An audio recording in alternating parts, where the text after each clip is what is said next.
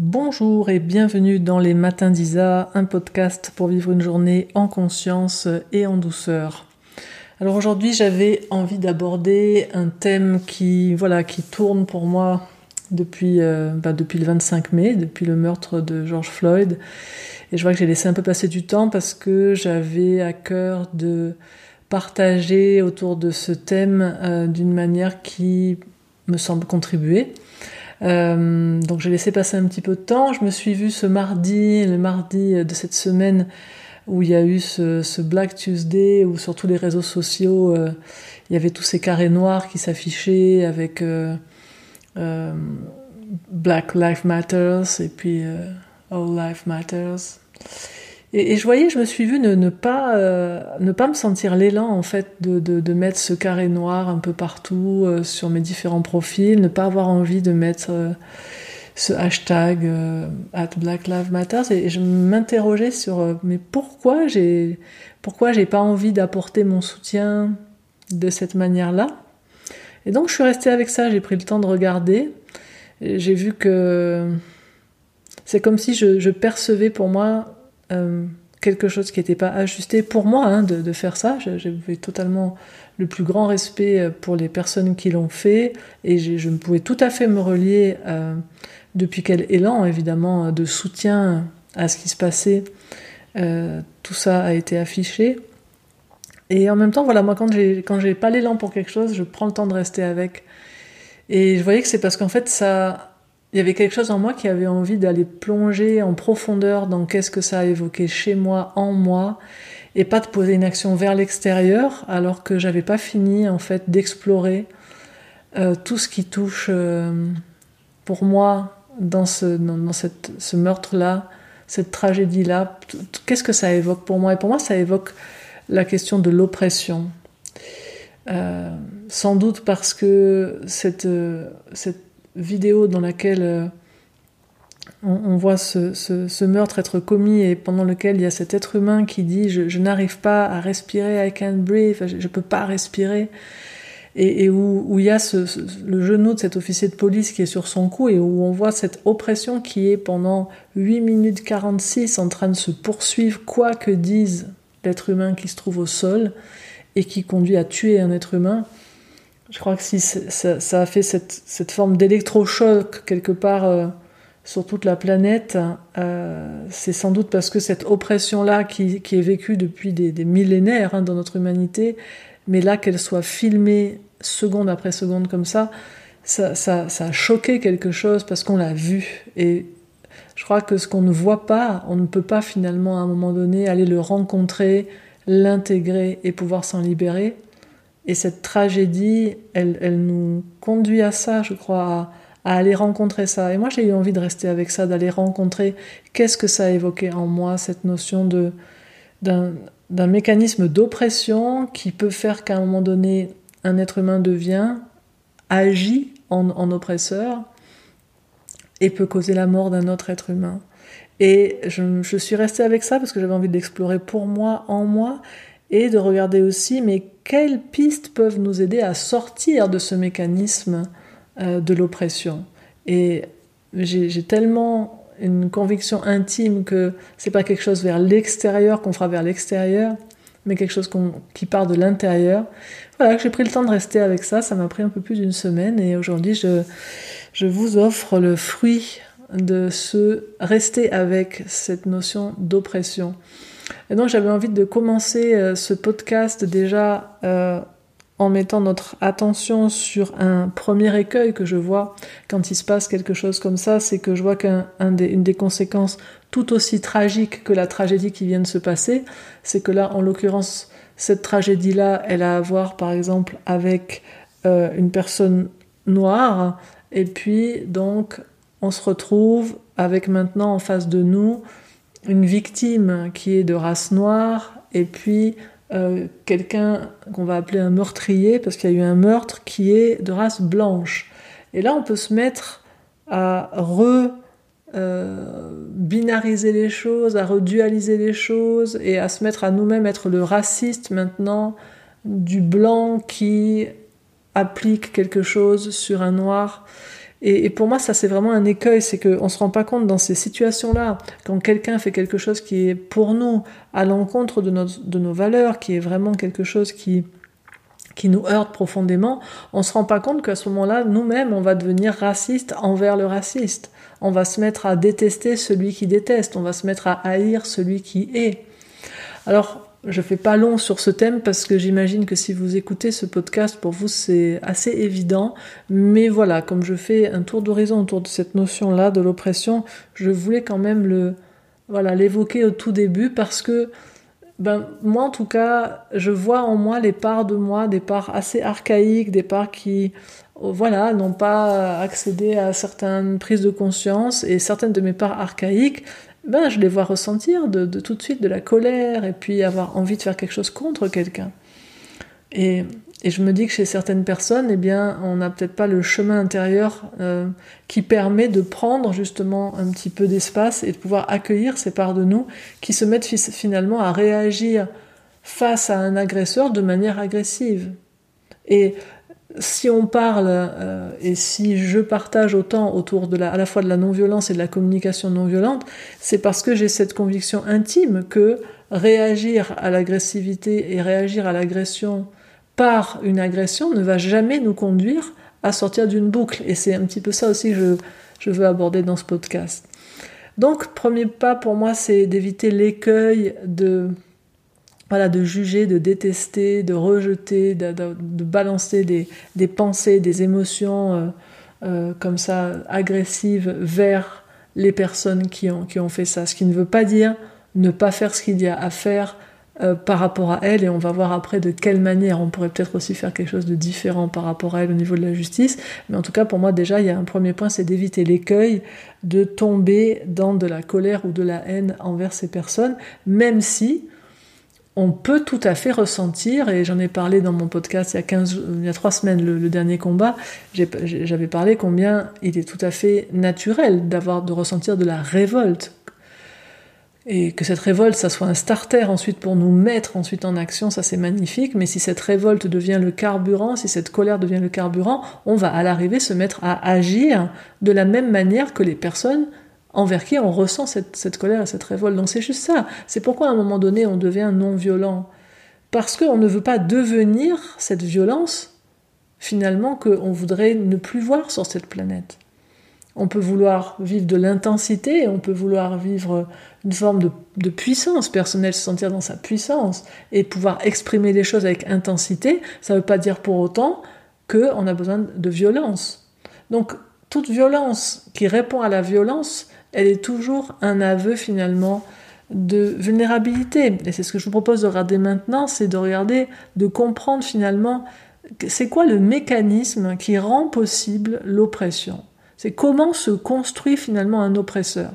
Moi, à chaque fois que j'ai des images d'ennemis sur des oppresseurs, quels qu'ils soient, depuis le policier qui a tué George Floyd, en passant par euh, Adolf Hitler, voilà, quel que soit, les grandes images qu'on peut avoir comme ça d'ennemis quelque part, parce que ce sont des êtres qui ont tué entre une personne et des millions d'individus sur cette planète, et où c'est tout à fait naturel qu'il y ait quelque chose en nous qui se révolte, que la vie soit enlevée, que la vie d'un être humain soit enlevée, et encore a fortiori la vie de milliers ou de millions d'êtres humains. Moi, à chaque fois que j'ai des images d'ennemis, que j'arrive pas à calmer certaines de mes parts qui serait plutôt pour une forme de violence, qui dirait, hein, évidemment, euh, on va reposer la question euh, après, je sais plus, un de mes podcasts, il y a un mois, quelqu'un m'avait demandé, mais enfin, euh, si on avait eu la possibilité de tuer Adolf Hitler quand même avant qu'il fasse tout ce qu'il a fait, qu'est-ce que vous dites à ce sujet-là? Et moi, je dis que la violence sera jamais la réponse à la violence. Jamais. La violence n'est pas la réponse à la violence. S'il n'y a aucun moyen en temps réel, à la seconde où ça se passe, oui, mais moi, quand je regarde un bébé, je sais qu'un Adolf Hitler bébé n'était pas euh, le raciste euh, anti-juif qu'il est devenu. Il est devenu ça. Et moi, c'est ça qui m'intéresse de regarder, c'est comment on devient cet oppresseur. Comment on devient celui qui peut tuer de sang-froid sans que ses neurones miroirs bougent d'un millimètre, sans qu'il y ait aucune empathie. Parce que qu'est-ce qui fait que nous, on est horrifiés? C'est que nous, on sent bien dans la scène ce qui se passe pour celui qui est en train de mourir et Si nous, on était là, on s'arrêterait tout de suite parce que ça nous fait mal, on le sent à l'intérieur. Donc qu'est-ce qui fait qu'on peut à ce point-là se couper de ce qui est notre capacité la plus euh, basique, fondamentale chez l'être humain, qui est notre, notre capacité empathique? On a des neurones miroirs qui font que de manière tout à fait naturelle, on se sent connecté aux autres et que quand on voit quelqu'un qui se coupe, ah, ça nous fait, hein, ça nous hérisse les poils de l'estomac, comme disait mon premier guide, ça nous fait quelque chose vraiment dans les tripes.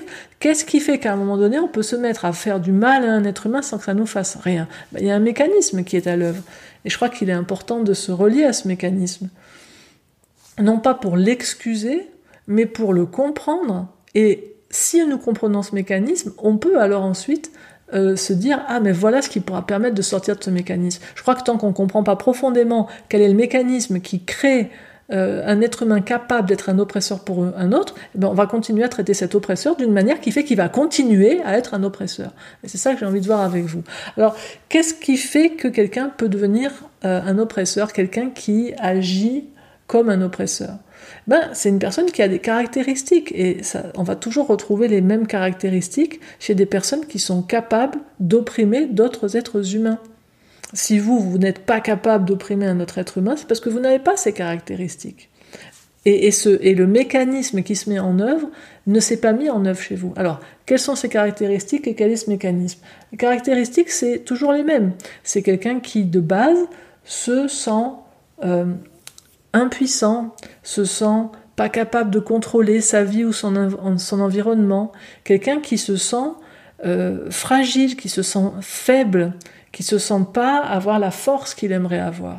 Et tout ça, ça fait globalement quelqu'un qui ressent de l'insécurité parce que il se sent pas assez puissant pour contrôler sa vie, son environnement.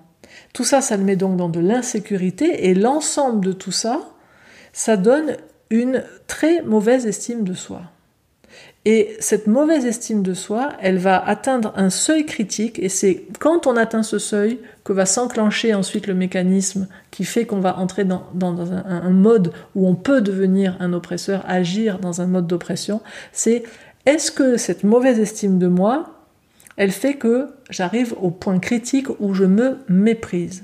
Parce que peut-être si vous écoutez ce podcast, vous dites mais moi j'ai pas une très bonne estime de moi, c'est pas pour ça que je prime les autres. On est bien d'accord. Il y a un seuil critique, comme dans la différence entre la tristesse et la dépression. Il y a une masse critique émotionnelle. Si elle n'est pas dépassée, ben, on est dans une profonde tristesse. Si elle est dépassée, à un moment donné, bim, on, tombe dans la dépression. Ben là c'est pareil. C'est à quel point je me sens insécure, à quel point je me sens faible, fragile, à quel point je me sens impuissant face à ma vie, à quel point j'arrive pas à contrôler les choses, à quel point mon estime de moi elle est basse. Si elle est très basse, à un moment donné, je vais me mépriser. Si on regarde l'étymologie de mépriser, on voit que c'est un, mot du vieux français qui apparaît au XVe siècle, qui veut littéralement dire ne pas donner le bon prix, mépriser. Hein, on ne donne pas le bon prix à quelque chose. Et plus explicitement, mépriser, c'est donner un prix inférieur à la valeur réelle de quelque chose. Donc quelqu'un qui se méprise, il se, il se voit pas dans sa valeur réelle et il va se donner un prix inférieur. Et ça, c'est super douloureux. C'est ça, moi j'aime toujours regarder comment la ville est à l'œuvre en nous avec cette intelligence absolue. C'est que quand nous faisons quelque chose qui n'honore pas la beauté de la vie qui se manifeste en nous, ça nous fait très très mal. Et s'il y a bien un sentiment qui est mais d'une douleur absolue pour un être humain, c'est le mépris. Quand on se méprise, mais ça vous fait une douleur à l'intérieur parce que cette douleur, elle est le signal qu'il y a quelque chose qui va pas, quoi. On est en train de se considérer d'une manière qui n'est pas la manière dont la vie en nous, elle attend d'être considérée. Parce que bah, on est cette magnificence, on est, on est cette beauté absolue, on, est cette puissance absolue originellement. Peut-être qu'en cet instant on est cet être qui a des limites, peut-être qu'en cet instant on est cet être qui se sent fragile, peut-être qu'en cet instant on n'arrive pas à, sentir cette puissance qui est la nôtre, mais c'est en réalité, c'est ce que nous sommes, même si nous ne le percevons pas. Et il suffit juste de reprendre la, phrase, hein, c'est mépriser, c'est donner un prix inférieur à la valeur réelle. Donc, c'est pas parce qu'on n'accepte pas notre réalité que nous ne sommes pas ça. Et quand on n'accepte pas notre réalité, eh bien, la vie étant bien faite, elle nous donne un signal très clair, c'est que ça fait mal, ça nous fait mal, pour que on ne reste pas à cet endroit-là. Ensuite, ce qui se passe à ce moment-là, c'est qu'il y a un mécanisme qui lui par contre est totalement humain qui se met en œuvre, c'est que on ne nous a pas appris depuis qu'on est petit, quand on a une douleur à l'intérieur de nous, on ne nous a pas appris à aller la rencontrer. Vous voyez, quand je vous disais au début de ce podcast, j'ai attendu.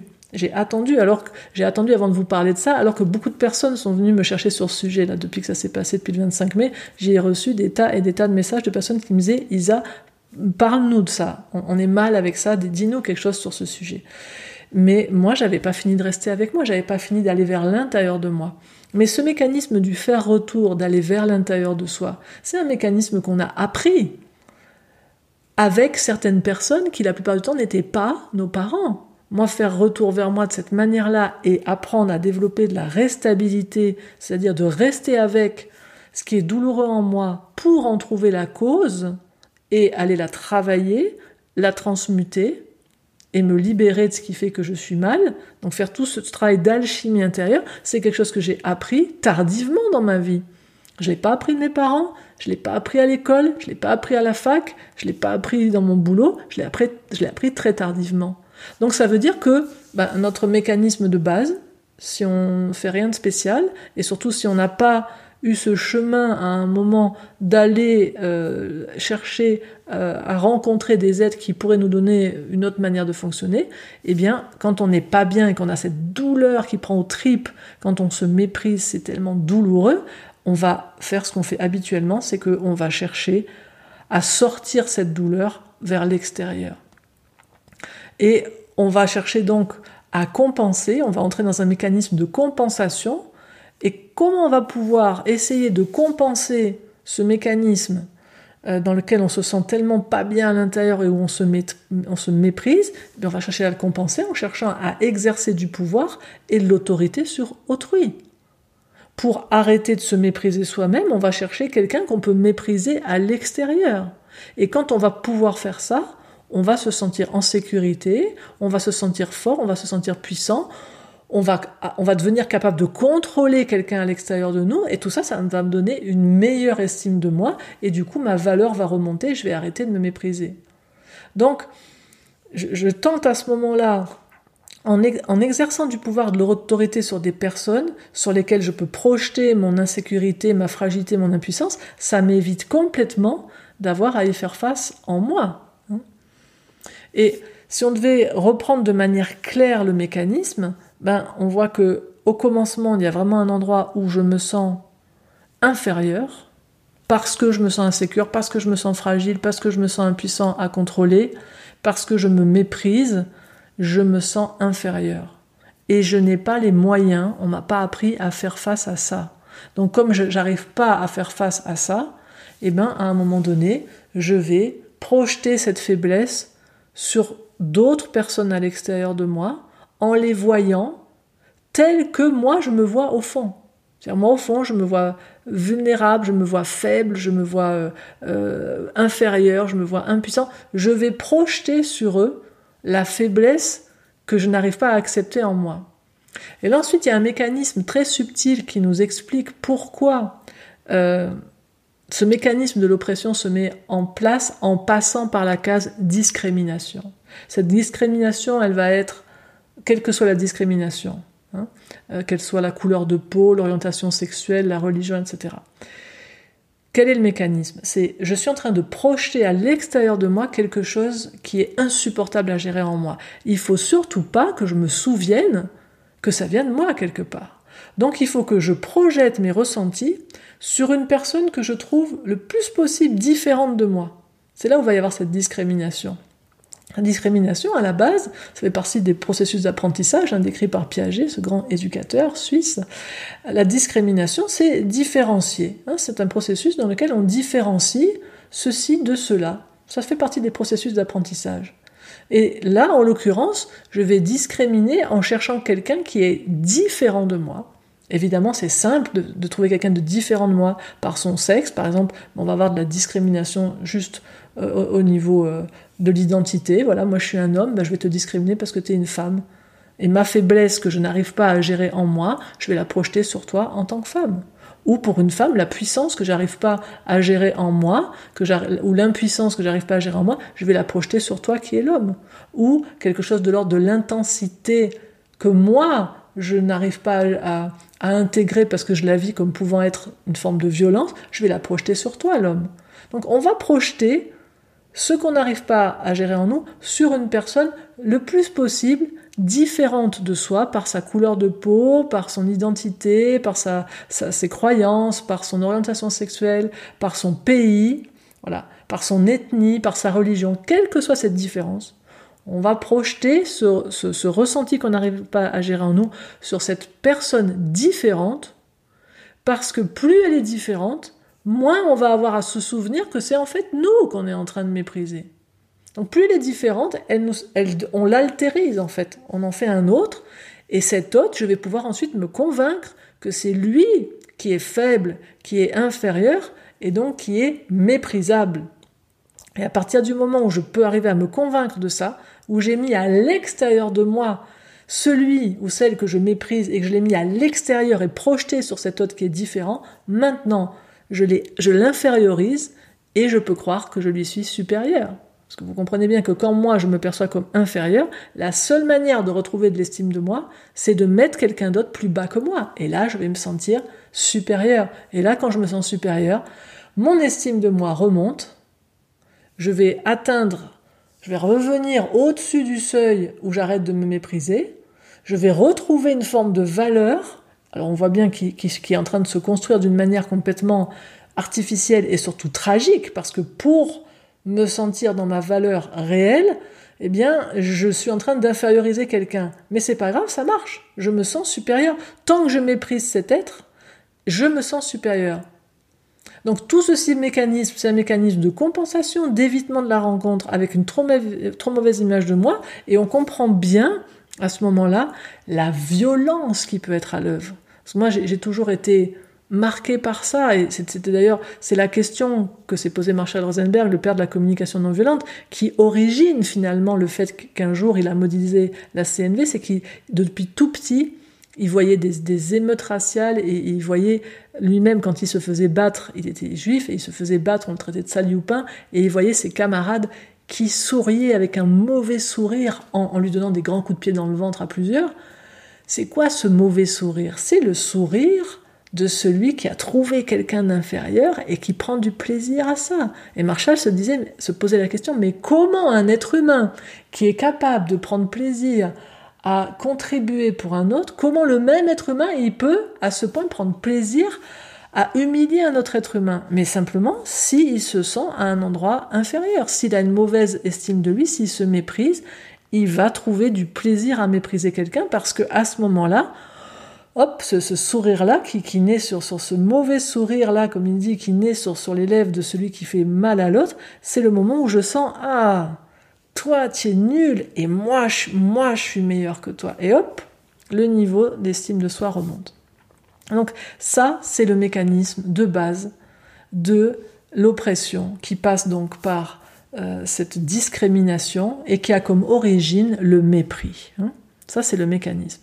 Maintenant, quand on comprend quel est le mécanisme originel de ça, et si vous pouvez regarder, et si vous lisez par exemple la vie d'Adolf Hitler, vous, allez trouver dans sa vie toutes les composantes de ça, tout ce qui fait qu'à un moment donné, il s'est vu rejeté par certaines personnes, et à un moment donné, il se sentait méprisable, et il a cherché quelque chose qui lui semblait pouvoir être ce sur quoi il projette. Et là, on peut mesurer dans ces cas-là, évidemment, quand pour gérer ce pouvoir-là, on veut tuer une race entière, vous pouvez imaginer la quantité de mépris qu'il y avait à l'intérieur de cet être. Elle, était colossale. Hein. Et c'est ça qui fait qu'à un moment donné, quand on comprend le mécanisme, ben on peut aussi se dire qu'est-ce qui va nous permettre de mettre fin à ce mécanisme? Alors on va regarder ça sur trois niveaux comment on peut mettre fin à l'oppression au niveau social, au niveau sociétal, comment on peut mettre fin à l'oppression au niveau relationnel, et puis comment on peut mettre fin à l'oppression au niveau personnel? Premier point, donc comment on pourrait mettre fin à l'oppression au niveau sociétal? Ben, si vous avez entendu et compris ce que je viens de dire, vous pouvez bien imaginer que ça va pas passer par essayer de convaincre celui qui discrimine un autre, celui qui oppresse un autre, que c'est mal de faire ça, qu'il faut pas discriminer, que la personne qu'il est en train de mépriser, qu'il est en train d'oppresser, c'est une personne, c'est un être humain comme lui, et que c'est possible de, de l'aimer. Ça va pas du tout passer, puisque pour lui, il faut que cet être humain soit méprisable. Donc tout ce qu'on va pouvoir dire va pas servir à grand chose en fait à cet endroit-là. C'est pour ça que c'est important de comprendre le mécanisme, parce que tant qu'on ne le comprend pas, on va chercher à agir au niveau de l'effet au lieu d'agir au niveau de la cause. Hein, donc ce que je suis en train de dire, c'est si j'ai quelqu'un par exemple qui est raciste envers une personne de race noire, ça sert à rien d'aller lui montrer ou chercher à lui démontrer que quelqu'un de race noire est comme lui. À la seconde où vous faites ça, vous touchez à sa blessure, il faut pas que l'autre soit comme lui, ça va le ramener à lui. Donc là, on a un travail à faire qui, qui est comment je peux faire finalement pour remonter à la racine et désamorcer cette bombe. C'est vraiment comme une bombe qui porte cet être-là. Et on peut comprendre que ça ne peut passer que par un changement de regard de celui qui discrimine envers lui-même, mais pas par un changement de regard de la part de celui qui discrimine envers celui qu'il discrimine. Parce que la cause de la discrimination, ça n'est pas le discriminer entre guillemets, mais c'est le manque d'amour du discriminant entre guillemets envers lui-même. Alors de là, on peut tout à fait comprendre aisément aussi qu'une justice telle que celle qui est pratiquée habituellement dans nos mondes contemporains, donc qui est une justice punitive, bah, cette justice-là, elle va pas marcher. Dans une justice punitive, on considère que quelqu'un qui a fait quelque chose de mal, on doit le punir pour qu'il comprenne qu'il a fait quelque chose de mal.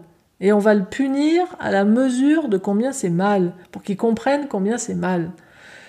Si vous étudiez un petit peu ça, je vous invite à taper sur Internet euh, justice restaurative, vous trouverez toutes les statistiques, toutes les statistiques de, qui, qui montrent comment dans les pays dans lesquels il y a des tentatives de justice restaurative qui sont appliquées, quand il y a de la justice restaurative qui est appliquée, les taux de récidive mais sont minimes. Alors que quand on est dans la justice punitive, les taux de récidive sont majeurs. Mais on comprend pourquoi. Prenez quelqu'un qui est donc dans le cas qu'on vient de dire, quelqu'un qui à la base se méprise, donc il va chercher quelqu'un à discriminer et quelqu'un à oppresser. Mais c'est jamais en oppressant celui qui oppresse qu'on va changer la cause de ce mécanisme. Quand vous le mettez en prison, comment vous croyez qu'il se sent? Est-ce qu'il se sent puissant? Est-ce qu'il se sent capable de contrôler son environnement? Est-ce qu'il se sent en sécurité? Réponse Non. Il se sent en insécurité, il se sent fragilisé et il se sent impuissant à contrôler son environnement. Donc on le remet dans des conditions dans lesquelles tout est fait pour qu'il se sente pas justement puissant, sécure, et etc. Donc on le remet dans un environnement qui réactive toute la boucle de son système et qui fait que ben une fois qu'il va sortir, il va avoir accumulé encore du mépris envers lui-même. Alors peut-être qu'en prison, il va avoir entre guillemets aussi la chance, mais pour lui ça va en être une, de trouver des êtres qui appartiennent à la catégorie qui discrimine. Alors il va pouvoir survivre comme ça, à la mauvaise image accrue de lui qu'il vit en prison, il va pouvoir survivre en continuant à projeter son image de mépris par discrimination s'il a des êtres qui, dans la prison dans laquelle il est, lui permettent de le faire. Et c'est pour ça qu'on va trouver bah, tous ces meurtres aussi en, prison qui sont souvent entre clans, entre races, etc.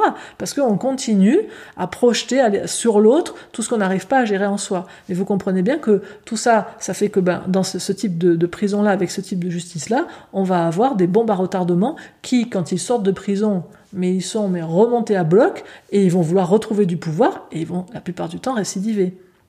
Donc, c'est pour ça que moi je vois vraiment le sens la nécessité de mettre en place une justice restaurative qui, bien sûr, dans un premier temps, si nécessaire, va faire un usage protecteur de la force pour stopper l'expression de la violence, c'est-à-dire dans une justice restaurative, c'est pas une justice de bisounours, parce que je sais que dès qu'on parle de autre chose, qui est autre chose que la manière habituelle de faire, que la manière qu'on connaît, alors qu'on voit que cette manière ne fonctionne pas, hein, entre parenthèses, hein, elle fonctionne pas cette justice-là. On voit très bien le nombre de récidives, mais on ne sait pas comment faire autrement.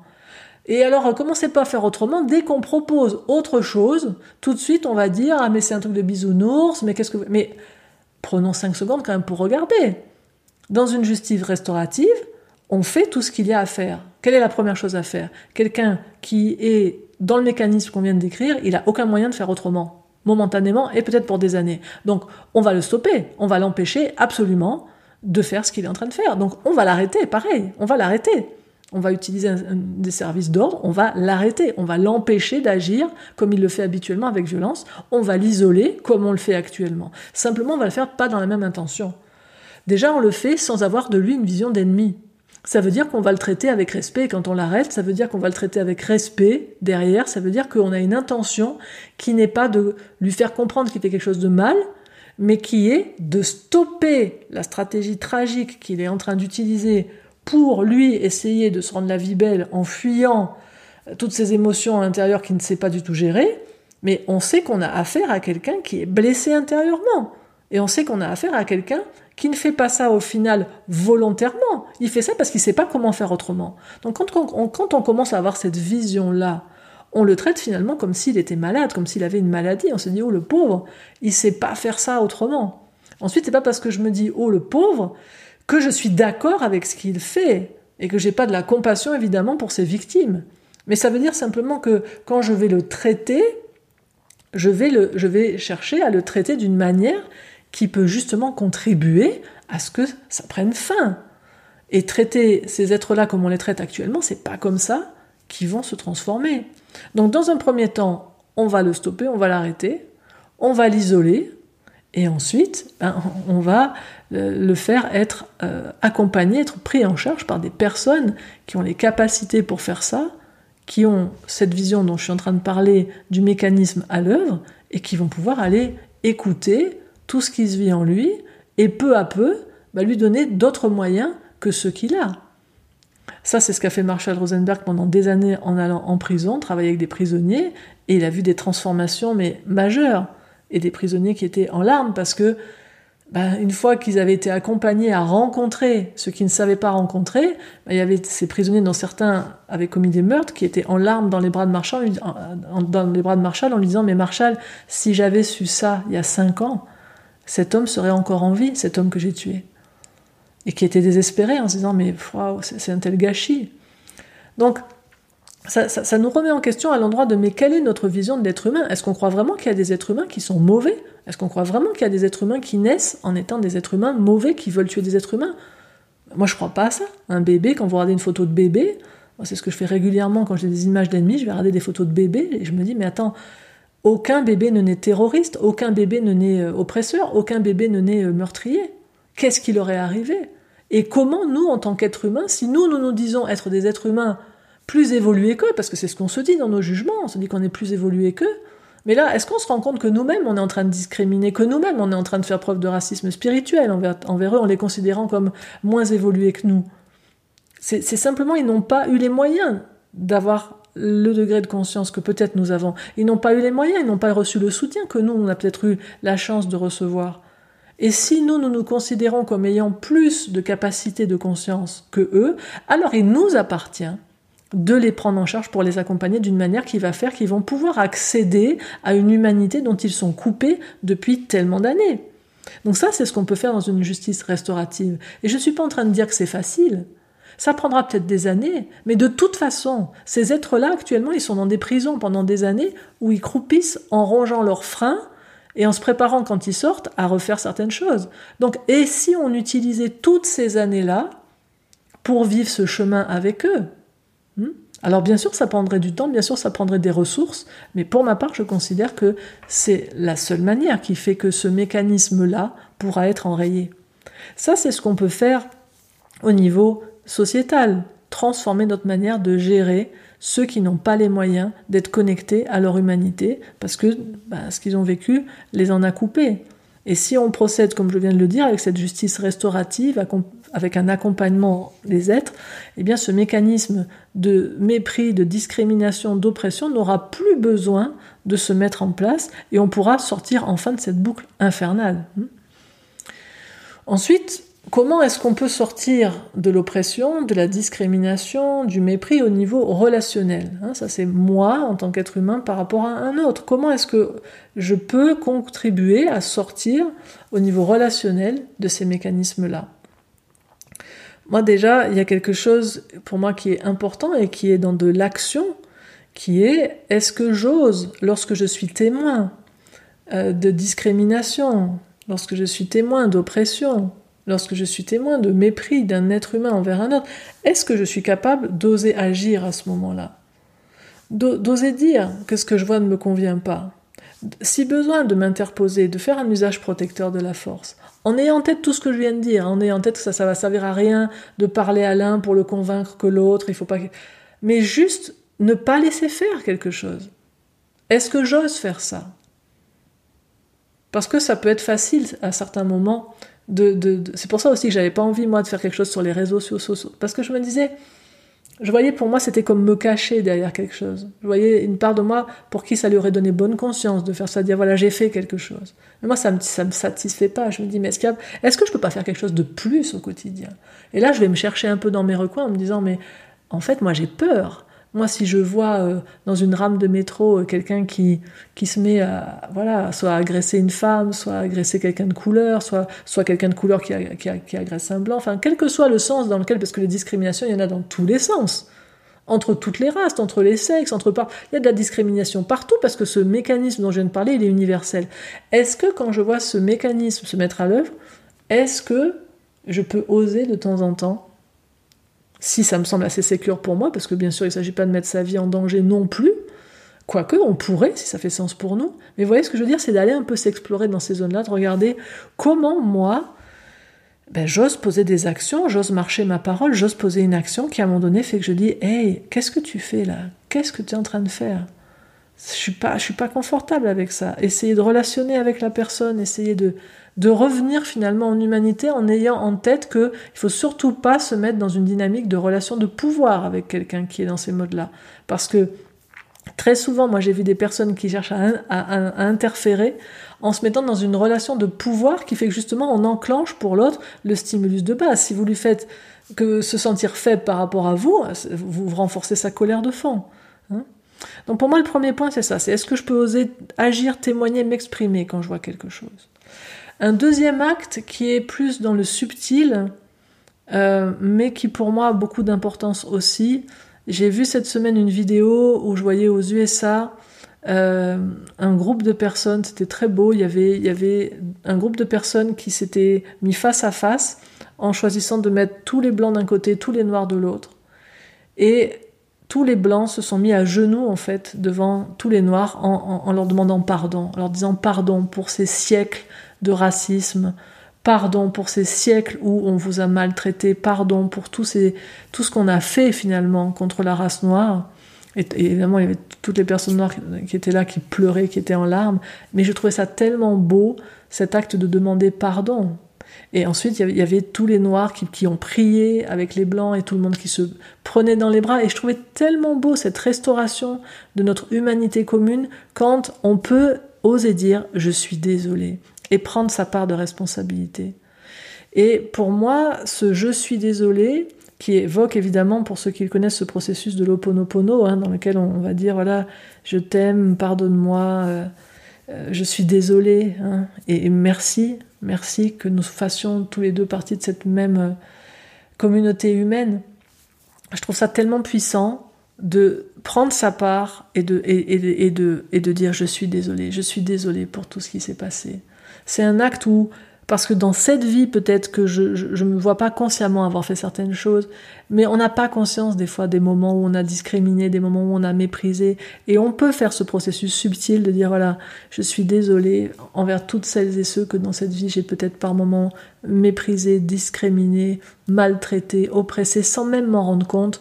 Je suis désolé. Vraiment, ce, ce genou à terre, c'est pour moi quelque chose de très puissant et j'ai toujours observé que quand il y a ce genou à terre, euh, symboliquement, il représente euh, l'ego, hein, le genou. Alors quand on, met ce genou à terre, quand on le plie comme ça, on, est vraiment prêt à euh, plier ce qui habituellement se tient debout sur l'autre et on se remet à terre. C'est de l'humilité, on se remet au mousse au niveau de notre terre, au niveau de notre humanité, à l'endroit où on peut se retrouver les uns les autres.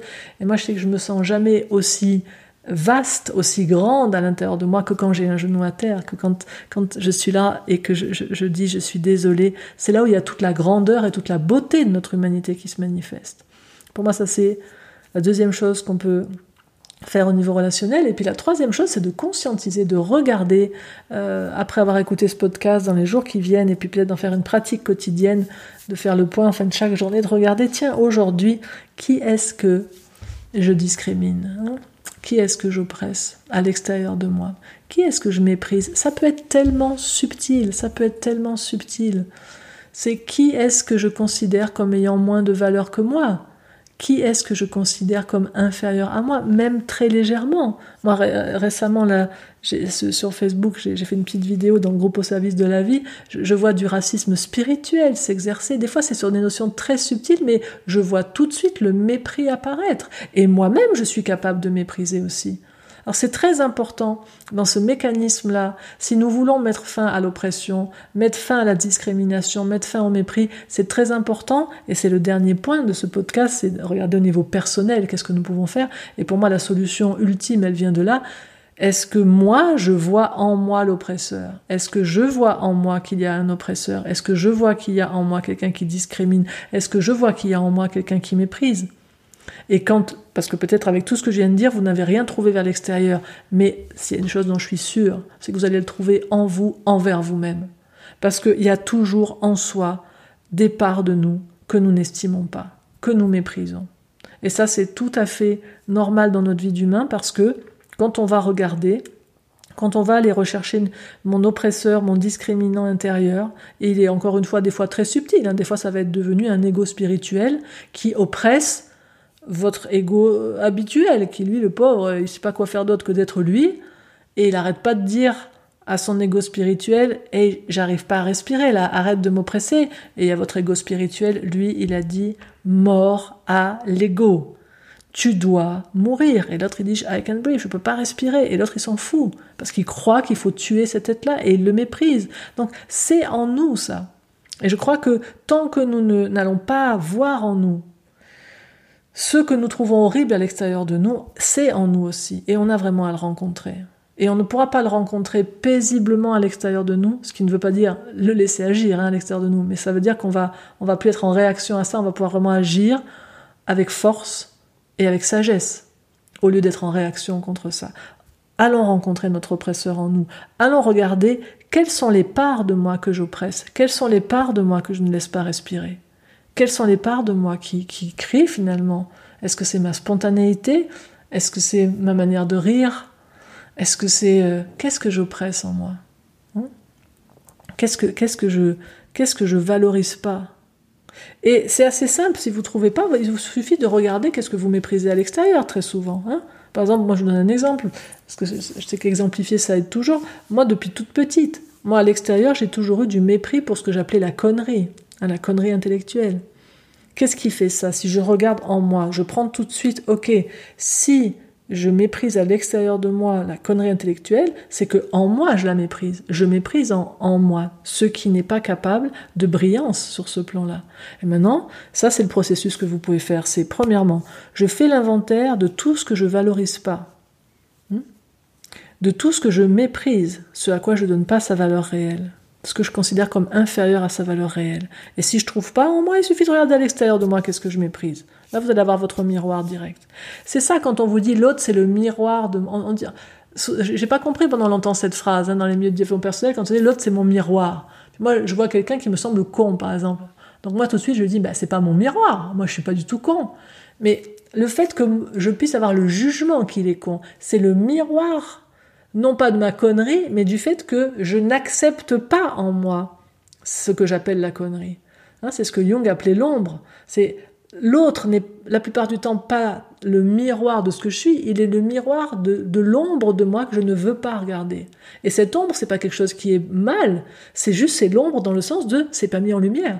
C'est quelque chose en moi que je ne vois pas, que je n'ai pas envie de voir, et que, et que du coup j'ai dégagé parce que je ne la valorise pas. Donc, premièrement, je fais l'inventaire de ce que je valorise pas en moi, de ce que je méprise. Et puis, deuxièmement, je vais pouvoir regarder ensuite d'où ça vient. D'où ça vient, euh, si je garde cet exemple hein, pour faire du concret, d'où ça vient cet exemple que je valorise pas ce qui me semble pas brillant intellectuellement? Ben, Ça vient du fait que quand j'étais petite, par exemple, moi, ben, j'ai cru que mes parents m'aimaient parce que j'étais surdouée. J'avais cette surdouance intellectuelle qui était avérée, qui avait été chiffrée, etc., avec des tests et tout. Et j'ai cru, étant petite, que mes parents m'avaient aimée principalement parce que j'étais surdouée. Donc du coup, pour moi, c'était équation rapide, euh, brillance intellectuelle égale aimable. Et donc, du coup, ben, non-brillance et étant surdoué, ça, ça donnait un, un, truc assez haut, non-surbrillance égale non-aimable. Et donc moi, je me suis mis à pas aimer en moi tout ce qui n'était pas capable de sur quelque chose, et je l'ai appliqué d'ailleurs ensuite à d'autres secteurs de ma personnalité pendant longtemps, cette exigence-là, et je me suis mis ensuite à l'appliquer aux autres. Dès que en moi, je, n'aimais pas ça, je, je, le projetais à l'extérieur. Donc on va regarder d'où ça vient. Là, en l'occurrence, je vais trouver, tiens, ah, ça vient d'une valorisation, d'une survalorisation peut-être par mes parents de quelque chose, mais surtout de quelque chose que j'ai cru. Et là, euh, en, troisièmement, ben, je vais aller faire le job. Alors que vous le fassiez seul en regardant quel besoin ou quelle valeur ça nourrissait pour la personne qui a valorisé à l'extérieur de vous ce comportement-là. Là, en l'occurrence, moi, c'est pas le cas parce que mes parents l'ont pas survalorisé. Moi, j'ai cru ça. Mais quand je recherche dans mes souvenirs, j'ai aucun souvenir qu'ils aient survalorisé ça. Ils me faisaient beaucoup de câlins et tout, vous voyez. Mais moi, j'ai cru ça. Mais si vraiment, par contre, des fois, ça arrive, et pour beaucoup de personnes que j'ai accompagnées, elles retrouvent des souvenirs où elles ont le souvenir, par exemple, du jour, dans mon cas, ce qui n'est pas le cas, mais si, par exemple, c'était le jour où un de mes parents m'a dit, mais t'es vraiment, euh, vraiment trop stupide, quoi. Comment veux-tu qu'on t'aime alors que tu es aussi stupide? Ou si j'avais un frère ou une sœur qui était plus brillant que moi intellectuellement, et où j'ai vu que mes parents le valorisaient plus. Là, j'ai vu quelque chose à l'extérieur. Donc là, à ce moment-là, bah, j'ai tout un travail à faire pour aller rencontrer ça. Alors je peux le faire en séance, en accompagnement individuel, mais je peux aussi de mon cœur au cœur de mes parents aller regarder, mais quel besoin, qu'est-ce que, qu'est-ce que ça rejoignait chez eux? Ça.